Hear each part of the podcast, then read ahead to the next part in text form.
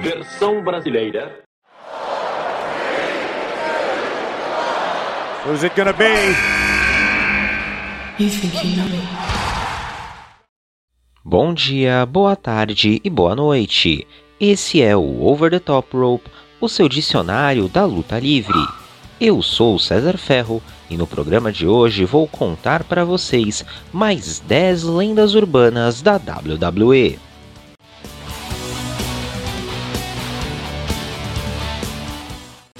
Caso você não lembre do contexto que a gente explicou lá no nosso primeiro programa sobre esse tema, as lendas urbanas que nós vamos explicar aqui são algumas teorias da conspiração famosas entre os fãs. Elas vão de desconfianças no booking, como para aqueles aficionados que acreditam que o Montreal Screwjob foi 100% combinado, até mesmo a ideias totalmente piradas, como que o Ultimate Warrior original teria morrido e sido substituído por um outro. Esses dois exemplos estão lá explicadinhos, bonitinhos no nosso primeiro programa sobre o tema. Então, é só ir lá para checar essas, essas e outras histórias. Sem mais delongas, vamos a essas lendas urbanas.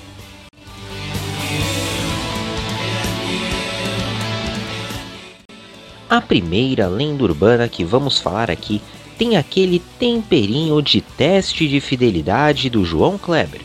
Nós já comentamos que antes mesmo do famigerado Montreal Screwjob, a relação entre Bret Hart e Shawn Michaels não era das melhores, mas existe um episódio em específico que explicaria a rusga entre ambos. Em uma promo em 97, Michaels disse que Hart teria tido alguns sunny days, que em tradução livre significaria dias ensolarados, mas que também pode ter ali o significado ali de dias de sorte, né? Algo do tipo. Mas o significado pretendido não era exatamente esse.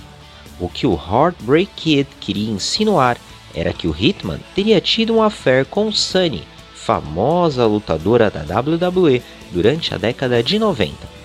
O problema é que Sunny era casada com Chris Candido, e também havia boatos que ela teve uma fé com o próprio Michaels. Hart teria ficado muito incomodado com a insinuação e nega até hoje que o romance tenha acontecido.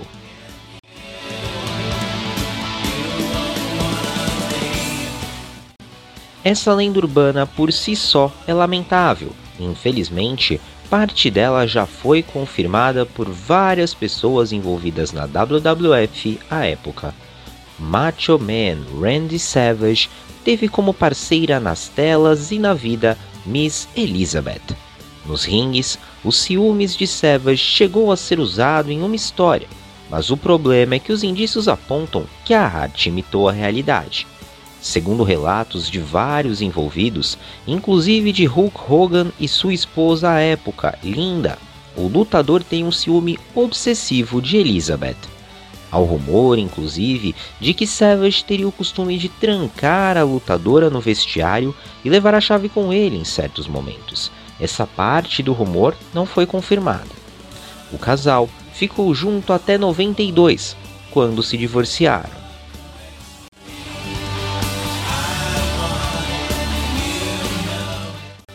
Chame todos os seus mais que amigos, friends, para ouvir essa lenda urbana. O teor de aleatoriedade dessa história é mais de 8 mil. Rei Mistério é um dos maiores lutadores da história da WWE.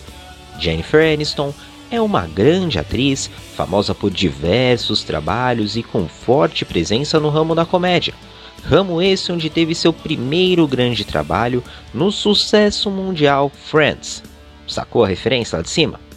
Enfim, você deve estar se perguntando, mas o que tem a ver um com o outro? E é aí que chegamos na nossa lenda urbana. Em 97, veículos da imprensa cravaram que ambos viviam um romance. Isso mesmo que você está ouvindo. Sobre o rumor, o Ray comentou em seu livro Por Trás da Máscara. Segundo o lutador, ele não faz ideia de onde a história surgiu, e ele próprio foi contar a fofoca para sua esposa.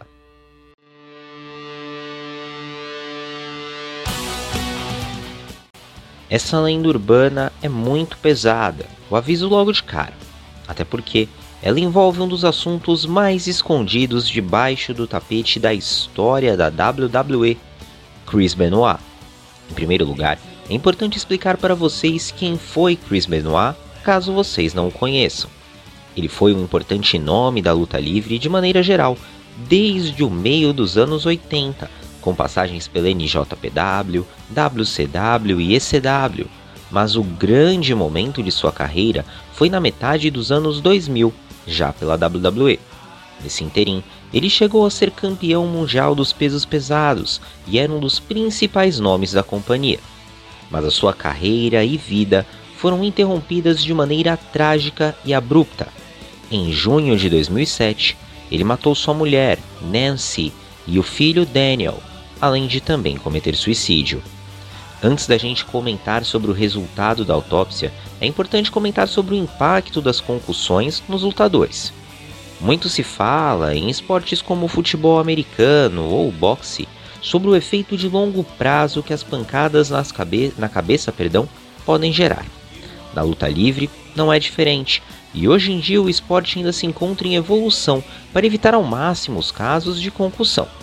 Por exemplo, dentro da WWE, spots como o das cadeiradas na cabeça, que eram muito comuns nos anos 90, no começo dos anos 2000, foram abolidos. Por outro lado, outras companhias que têm um teor mais saudosista ou então planejam ter uma luta livre mais extrema continuam usando esse spot muito perigoso.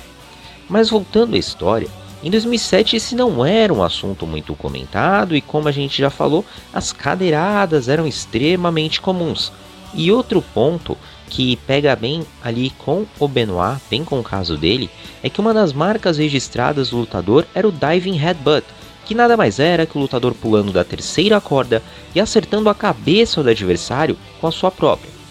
Voltando à história, na autópsia do lutador foram encontradas diversas lesões no cérebro, resultados de anos de concussões não tratadas, que podem ter levado é, a distúrbios neurológicos que podem ter causado a atitude do lutador.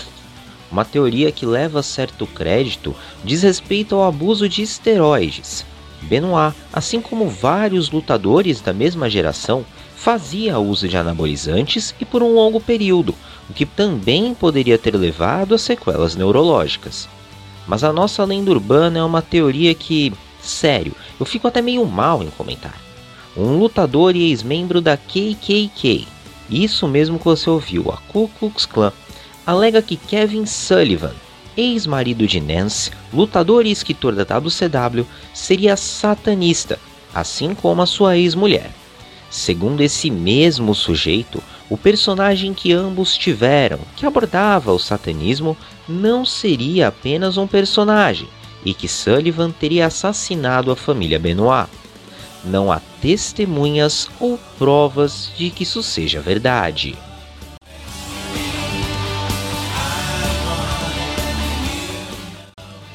A vida amorosa de Macho Man Randy Savage volta ao destaque para fechar nosso programa, mas antes precisamos explicar o contexto.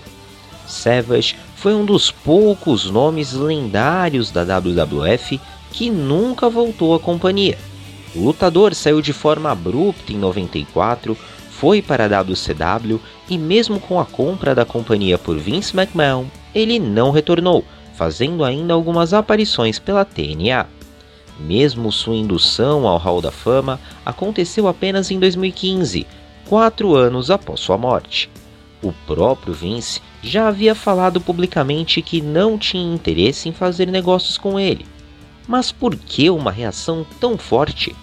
A lenda urbana diz o seguinte: em algum momento da década de 90, Savage teria vivido um romance com Stephanie McMahon, filha de Vince, o que o pai, apesar de não ser um marido traído, teria descoberto apenas anos depois. O resultado é que nunca saberemos a verdade, uma vez que a família McMahon ou Triple H, maridos de Stephanie, jamais confirmarão.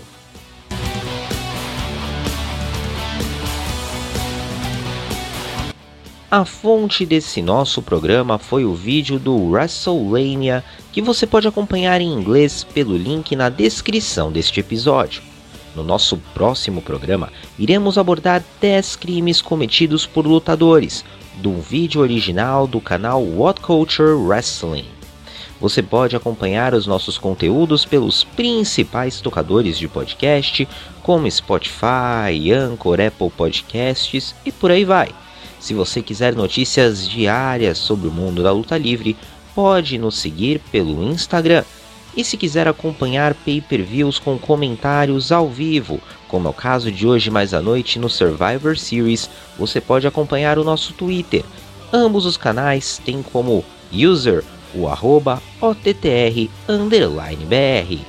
Esperamos você aonde você for nos procurar e até a próxima!